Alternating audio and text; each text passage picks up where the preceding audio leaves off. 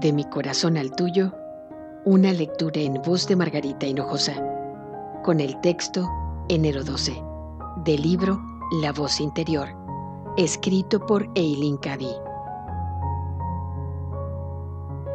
Cuando un niño pequeño que está aprendiendo a andar se cae, eso no le desanima, sino que se levanta y lo intenta de nuevo una y otra vez, hasta haber dominado el arte de andar así también con la vida espiritual. No consientas jamás que lo que parecen ser derrotas te desanimen a continuar avanzando por el camino espiritual. Si te caes, sencillamente levántate e inténtalo de nuevo.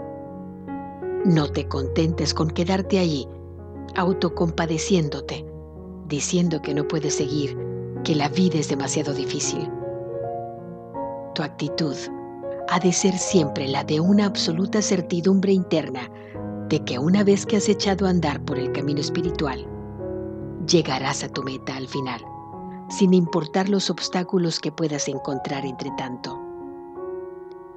Notarás que el tiempo empleado en soledad y silencio te recarga espiritualmente y te ayuda a enfrentarte a lo que venga sin acobardarse o titubear.